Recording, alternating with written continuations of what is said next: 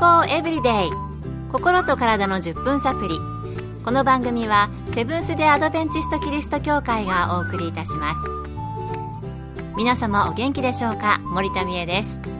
今日もあなたやあなたの大切な人の心と体の健康に役立つ情報を短い10分間にぎゅっと詰め込んでお届けします。セブンス・デ・アドベンチスト・キリスト教会は社会奉仕をモットーに世界中で病院や学校も運営しています。日本でも東京神戸沖縄の3カ所の病院をはじめ福祉施設などの運営を通して皆様の健康と医療福祉の発展に携わってまいりました。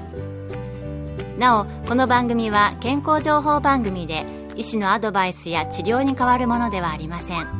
すでに投薬を受けている方また病院に通われている方はかかりつけの医師の指導のもとこの番組の情報も参考になさってください。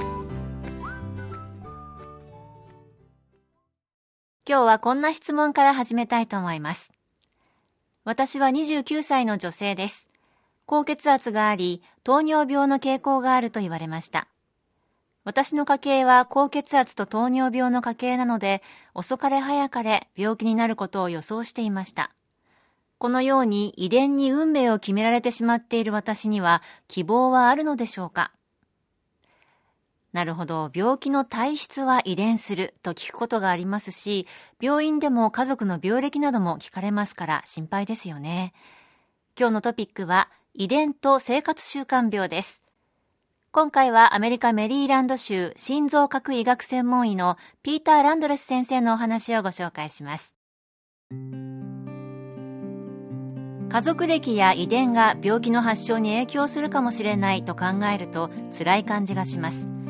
私たちは自分の親を選ぶことはできません。ですから親が持っている遺伝子をそのまま受け継いでしまいます。しかしいい知らせがあります。遺伝子を持っているからといって100%そうなるとは限らないことが分かってきています。例えてみると遺伝は銃に銃弾を詰めるようなものでその引き金を引くのは実は環境や生活習慣だというのです。これはどんな病気の家族歴があったとしてもあなたの生活習慣がご自身の健康に大きな影響を与えるということです。これを専門用語ではエピジェネティックスと言います。ジェネティックスは遺伝子のことでエピジェネティックスといったら遺伝子の外から遺伝子に影響を与える因子といった意味があります。あなたは遺伝子の情報に基づいて作られました。この遺伝子は神経は神経に耳は耳に遺伝子の情報に従って形を間違えることなく作られたわけでいわゆる設計図のようなものです。しかし遺伝子に含まれている情報は100%全て出るわけではないということです。例えば一卵性の双子がいるとします。どちらも全く同じ遺伝子を持って生まれてきます。そしてもしがんの家族歴がある場合成長していく時にそれぞれが全く違う環境や生活習慣の中で暮らすと片方は健康でも片方はがんになることがあるということです。これは遺伝子にはその遺伝子たる情報を活性化するか否かを決めるオンとオフのスイッチがあるということなのです。ある研究ではタバコを吸う習慣を持ち習慣的にいつも食べ過ぎる人には肥満の遺伝子のスイッチをオンにさせる傾向にあるということが分かっています。遺伝子そのものに含まれている情報は変わりませんがその中のうちどの遺伝情報を活性化するかは環境や生活習慣によって大きく影響されるということは間違いありません。病気などの家族歴がある場合その遺伝子を持っていても必ずしも発症するわけではないということでした。健康エブリデイ。心と体の10分サプリ。この番組はセブンス・デ・アドベンチスト・キリスト教会がお送りしています。今日は遺伝と生活習慣についてアメリカの心臓核医学専門医ピーター・ランドレス先生のお話をお送りしています。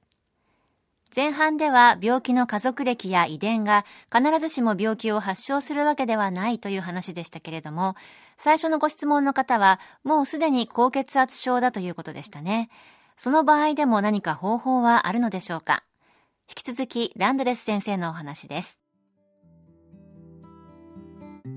高血圧症になりやすい危険因子として高血圧の家族歴が挙げられますがこれに関しては予防できる可能性が十分あります。まず特に若い頃から体重をコントロールすることが大切です。栄養の管理をしっかりすること塩分を控えめにしカリウムを多く摂ることが大切です。カリウムは果物や野菜に多く含まれています。適度の運動をしそしてアルコールを飲まないことです。これらを実行すれば高血圧症の予防になりますしまた現在高血圧症になっている方もこれらの一つでも自分の生活習慣に取り入れて改善することです。一つでも効果はありますがもちろん全て取り入れれば大きな効果を期待できます。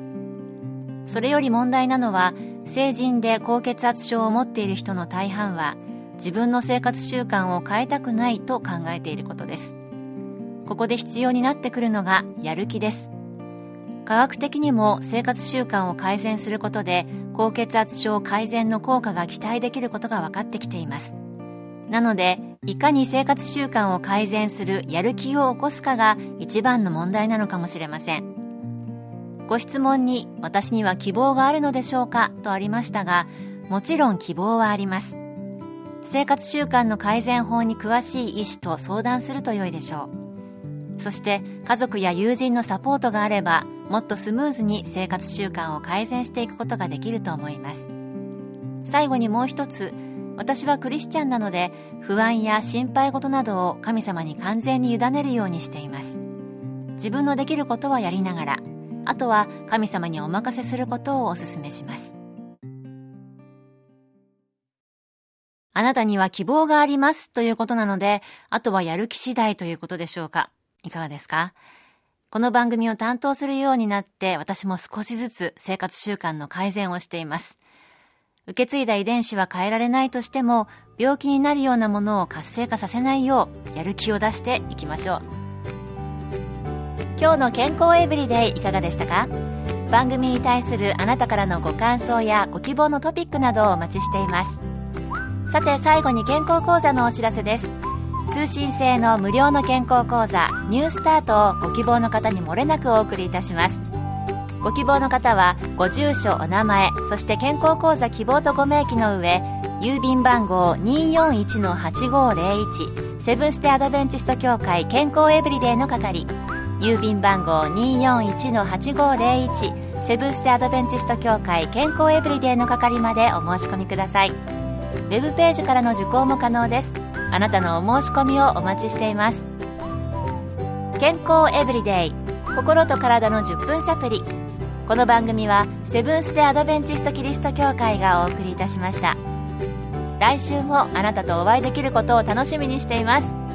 それでは皆さん Have a nice day!